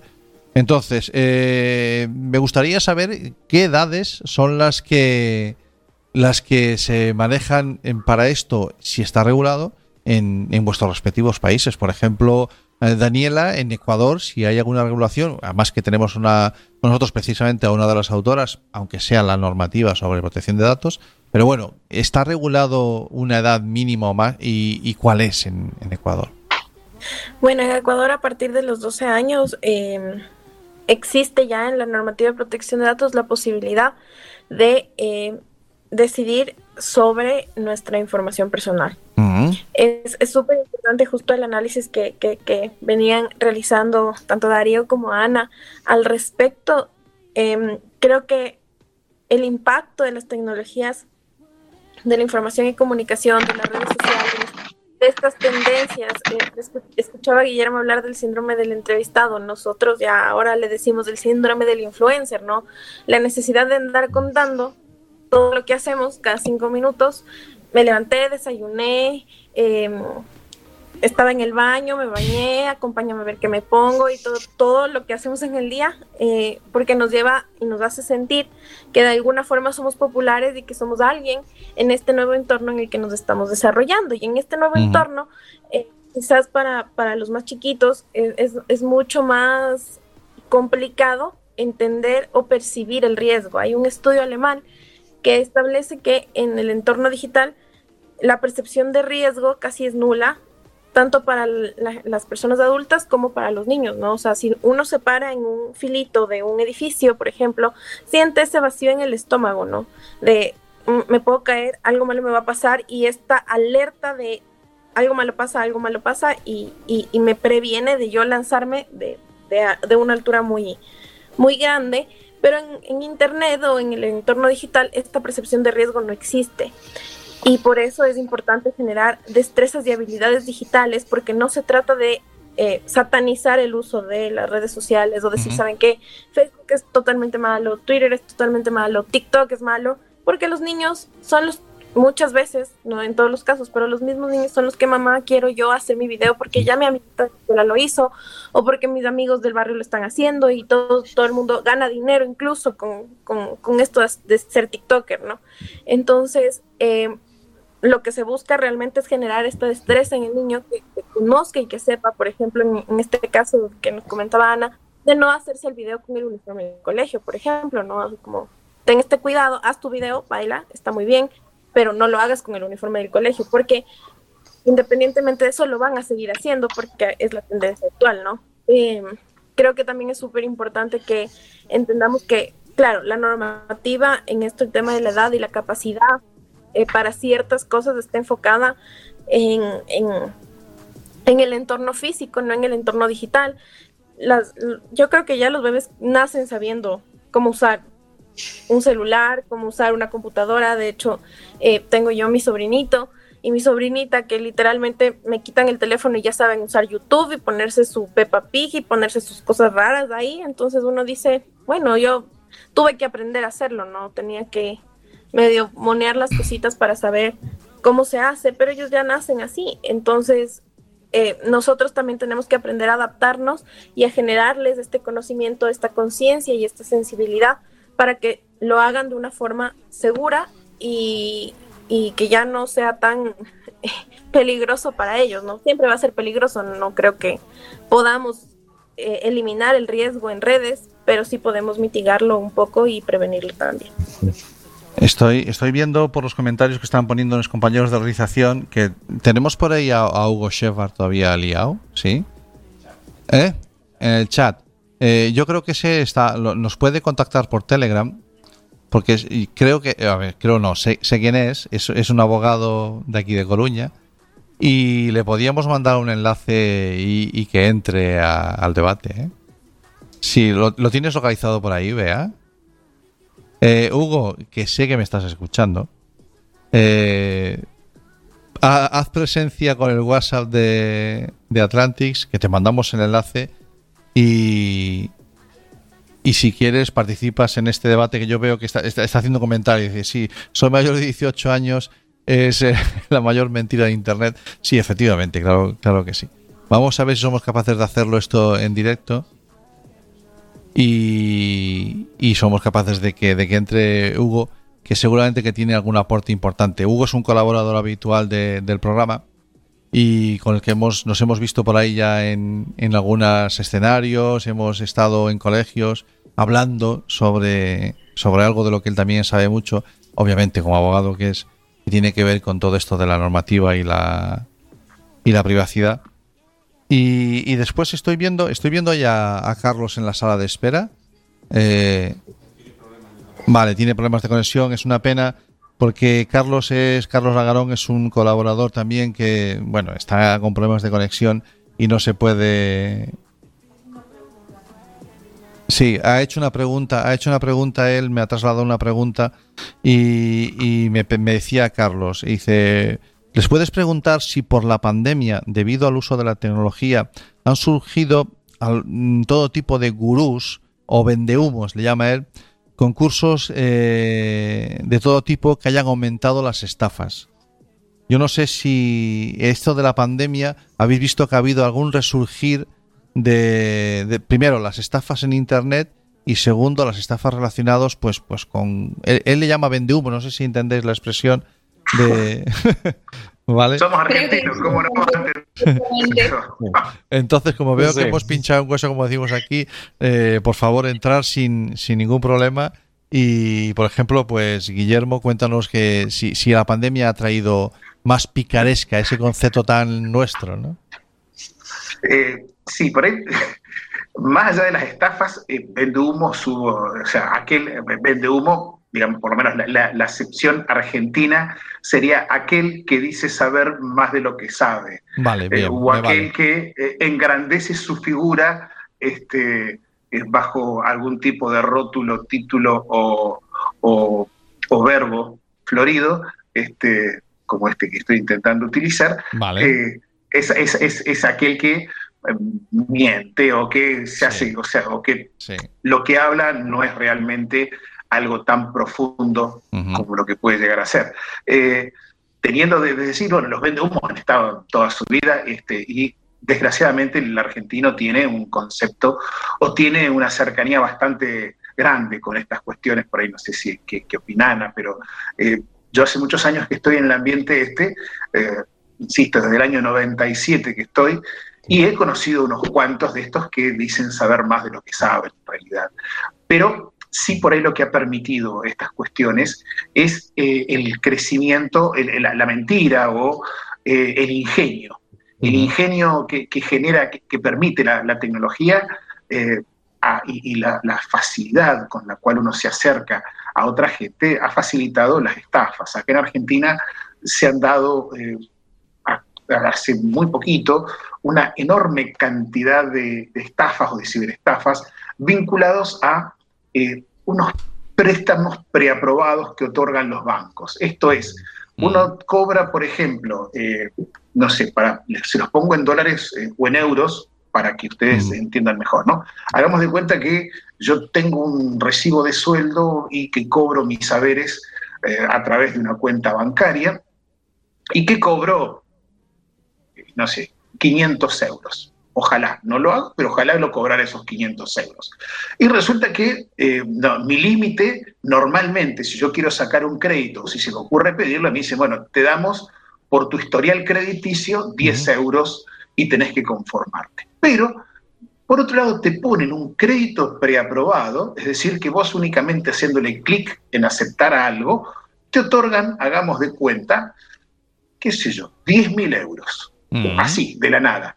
Entonces, ¿qué pasa? La gente eh, recibe un llamado, alguna de las estafas más, más comunes que se dieron en estos tiempos, fue, eh, hola, ¿qué tal? Nos comunicamos del Ministerio de Salud de la Nación, eh, queremos informarle que usted tiene turno para ir a vacunarse. Ujú. La gente muy contenta dice, uy, qué maravilla. Entonces le dice, ¿usted, su nombre es tal? Sí, soy yo. ¿Su documento de identidad es tal? Sí, ese soy yo. ¿Y usted vive en tal lado? Sí, ese soy yo. O sea, no hay forma de errarle.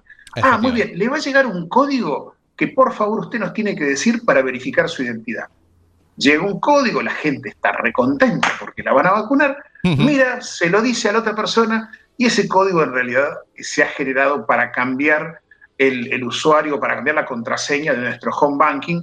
Entran, aceptan ese crédito preaprobado, se lo transfieren a otras cuentas mulas, le decimos nosotros, o estas cuentas así que ni siquiera pertenecen a ellos, que hacen un montón de triangulaciones y se van. Uno se queda con una deuda, que hoy por hoy con la economía argentina, quedarse con una deuda de eh, 10 mil euros es una guarangada, eh, guarangada es algo muy exorbitante, a, un- a una tasa del 91.93%, por ejemplo, tengo casos así, eh, y la- el delincuente se lleva esto. Bueno, estas cuestiones por ahí, eh, que, que es el cuento del tío, también le decimos en Argentina, Bien. eh, o bien son ciberestafas que uno las encara más que por el lado penal, por el lado de defensa del consumidor, porque entendemos que eh, el usuario del banco, en estos casos, el banco no ha tomado las debidas, los debidos recaudos y Mm. ha protegido lo suficiente a su cliente. Mm, Fantástico. Bueno, tenemos ya con nosotros a- al final ha venido Hugo. Muy buenas noches, Hugo. ¿Qué tal? ¿Cómo estamos? Hola Santi, ¿qué tal gente? Eh, sí. A ver, no tengo la escaleta a mano, así que no sé con quién. No, no te preocupes que te presento ahora. Voy a pedir a realización si me pueden subir un poquito, un poquito más el volumen de, el volumen de Hugo. A ver ahora. ¿Cómo estás, Hugo? bien en el garaje de mis suegros. bueno, Soy el que Hugo- tiene la oficina menos documentada, pero bueno.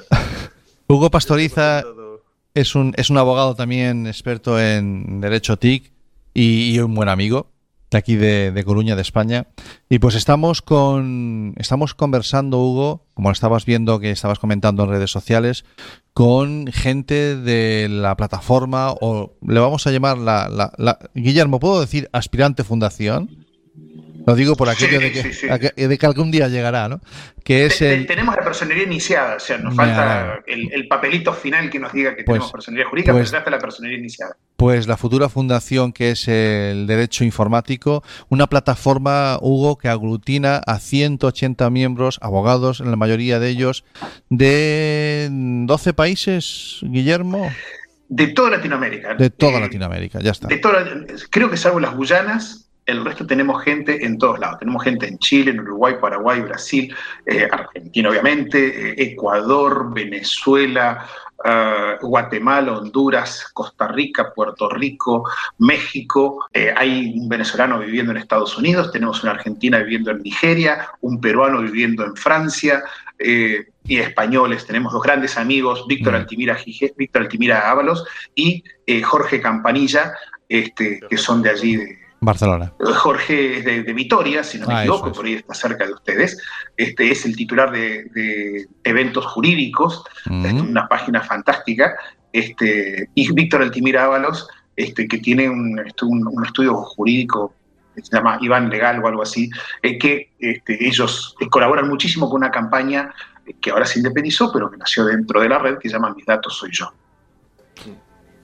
Ah, Pues- Jorge lo conozco, es un vi una ponencia suya en, en las jornadas de delitos informáticos que monta el Congreso, o sea, joder, los de Santiago, lo monta el CPTIG, el Ah, el CPTIG, sí. ingenieros, técnicos informáticos. Y la verdad es que es un profesional muy bueno, hablo del Big Data, del dato en sí. Y un, creo, no conozco el resto de nombres, pero si están al nivel de Jorge Campanillas es impresionante.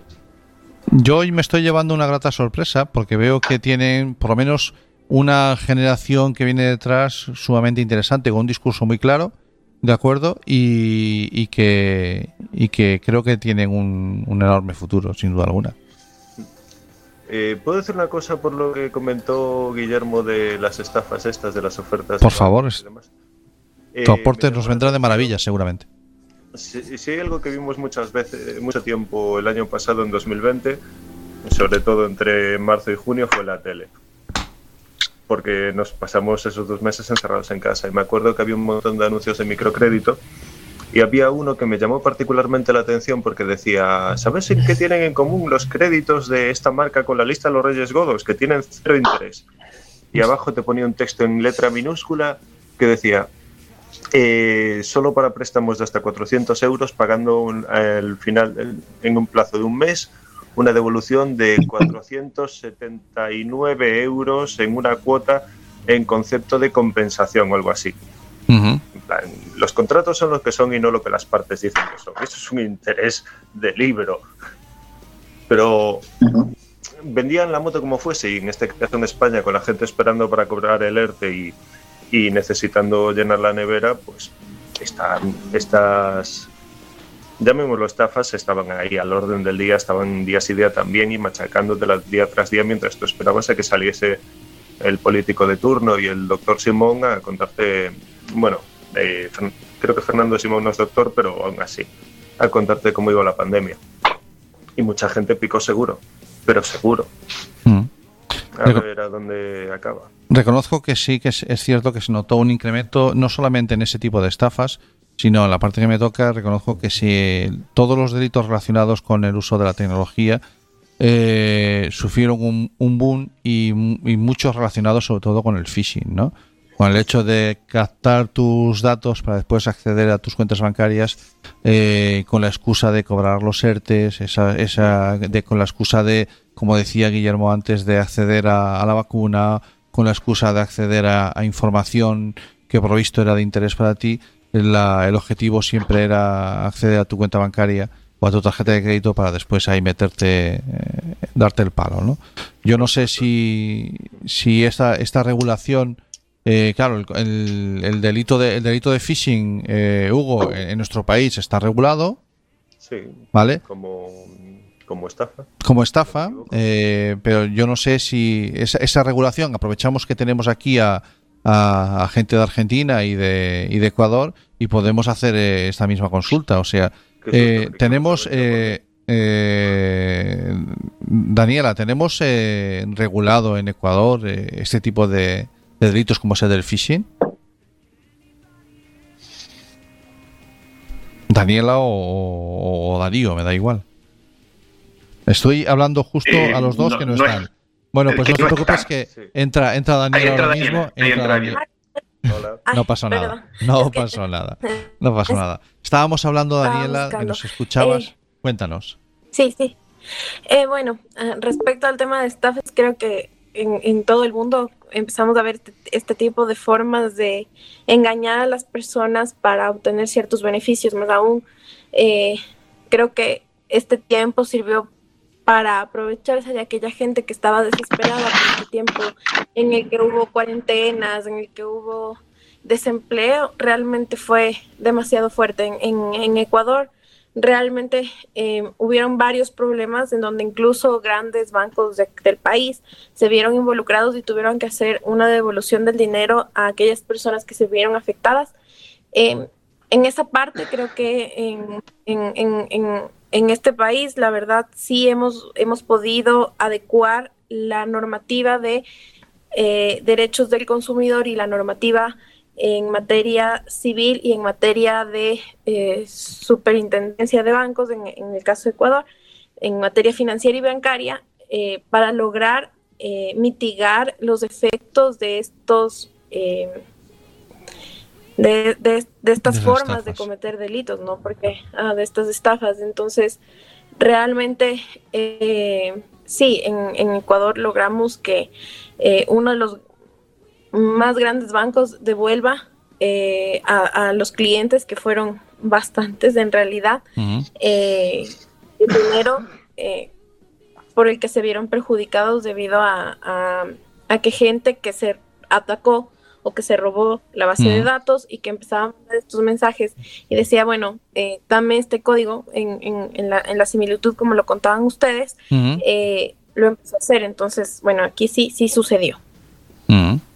Y, y, Ana, en Argentina la, la regulación es similar. En- Sí, en Argentina está penado por la ley de delitos informáticos y está considerado como, como un delito. Lo que sucede en determinadas ocasiones, que es lo que por ahí contaba Guillermo eh, un rato antes, que es como por ejemplo en este caso de las estafas bancarias, eh, es eh, una regulación en materia consumeril o de defensa de los eh, consumidores usuarios que es bastante protectora de los consumidores. Entonces, cuando, por ejemplo, se dieron y que en la actualidad se siguen dando estos casos de, de estafas eh, bancarias y que fueron masivas, eh, cuando se judicializaron estos casos, se recurrió eh, por la ley de defensa del consumidor, que por ahí es la ley que le garantizaba a, la- a las personas recibir la restitución de su dinero y se iba en contra del banco y no así en contra de la persona que había cometido el delito porque generalmente es difícil de ubicarla. Entonces se le reclamaba mediante, se le reclama en la, en la actualidad, mediante la ley de defensa del consumidor, a los bancos que no garantizaron la protección de esos usuarios.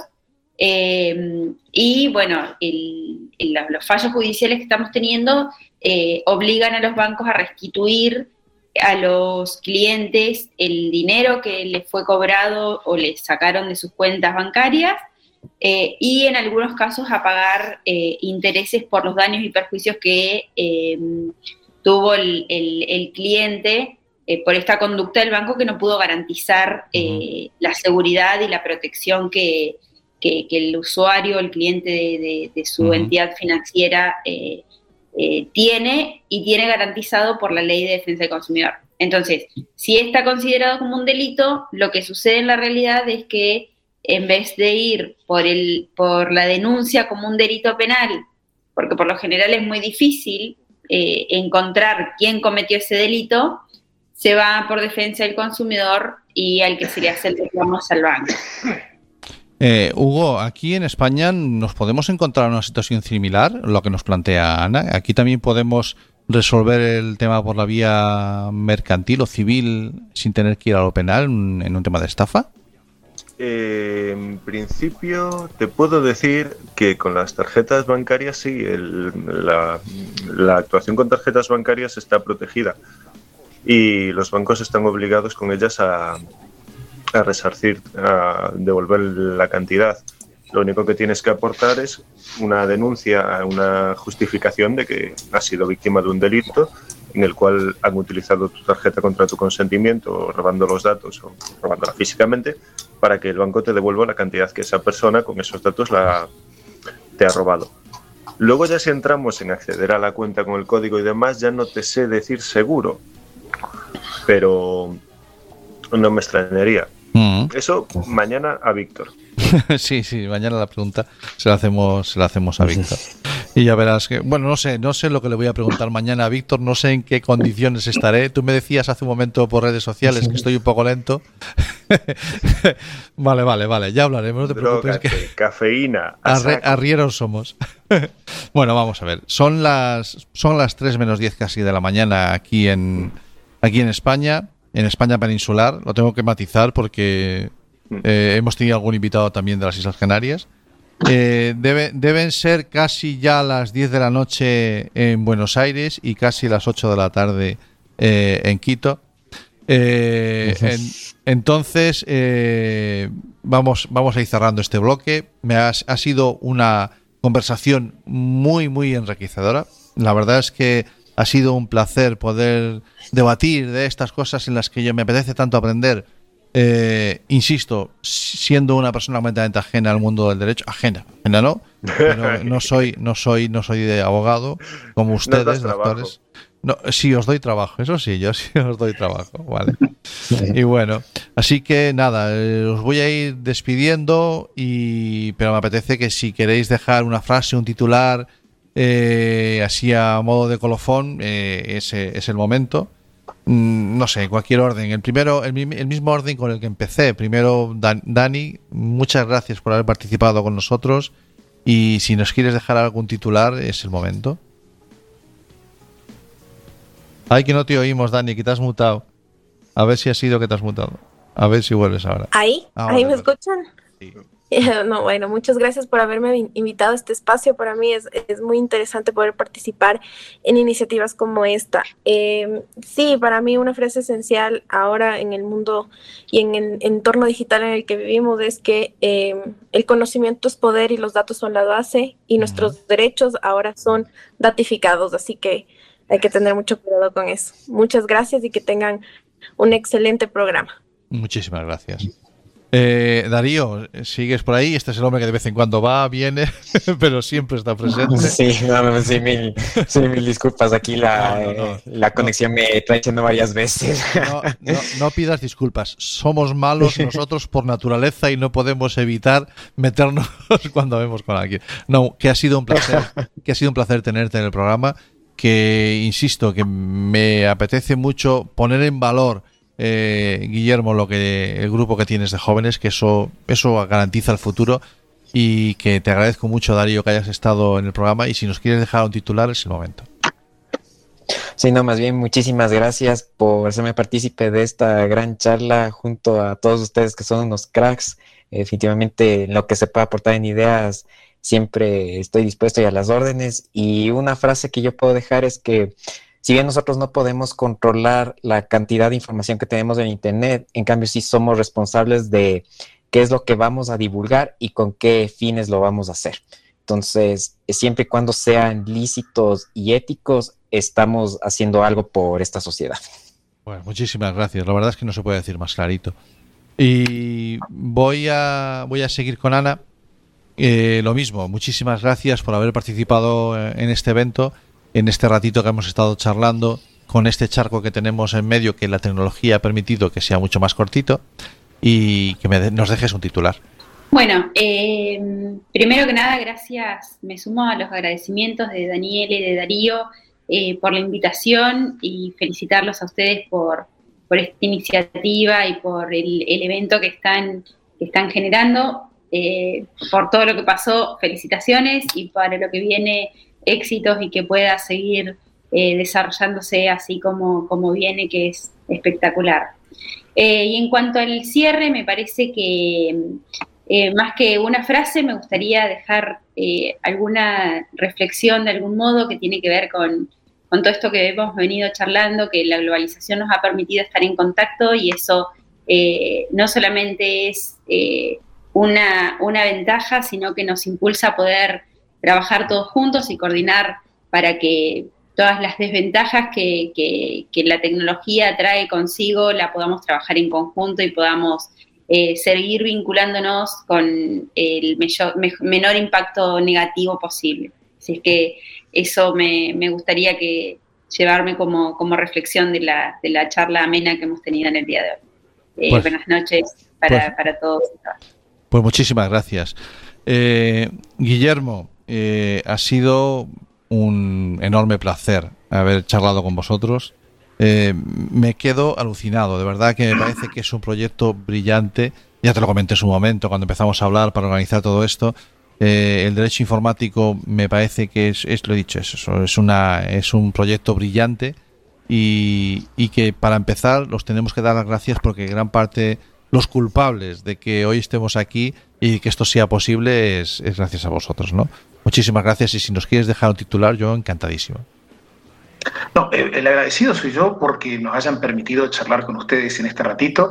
Eh, desde el primer momento que vi la iniciativa de Atlantix en general, eh, yo les comenté que me parecía maravilloso lo que estaban haciendo, que la única forma de crecer que tenemos es apoyándonos unos a otros y viendo a ver cómo podemos colaborar. Eh, como reflexión final o como título sería está la locura suprema, hay gente que necesita de nuestra ayuda. Si estamos acá y estamos en todos lados, ¿por qué no colaborar? Mm. Entren a la locurasuprema.es, eh, fíjense eh, cómo se podemos recaudar fondos para este banco de alimentos eh, de Rías Altas. Ojalá podamos colaborar en muchísimas iniciativas más donde podamos este, eh, acercar algún tipo de, colaboración de algo a la gente que más lo necesita, eh, acá, en la otra punta del mundo, con un charco de por medio, o en el centro del mundo, como los muchachos de, Ecuador. Estamos acá, estamos en todos lados, pero hoy necesitamos estar allí con, con Rías Altas y, y, este banco de alimentos. Pues muchísimas gracias. Eh, Hugo, ¿Yo? ¿Lo tenemos por ahí? No, Hugo sí, hombre. Hugo, yo eh, como te veo que estás poco, poco dormilón, yo no te descarto eh, el que sigas enganchado aquí a lo que quieras, ¿vale?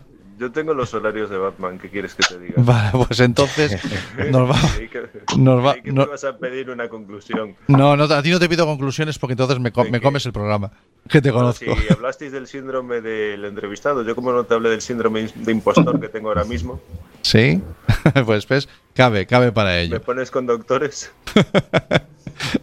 bueno, bueno, pues eh, lo dicho, un placer, ha sido charlar con vosotros, ha sido muy gratificante, eh, me llevo un montón de notas eh, y además como esto queda grabado me las voy a repasar después. Y, y nada más, que nos vamos a ir a cortar cinco minutitos a, a música, ponemos nuestra cortinilla y volvemos enseguida con otro entrevistado muy muy interesante que es Daniel y que es un profesor con muy singular, ya lo verán ustedes. Nos vemos enseguida.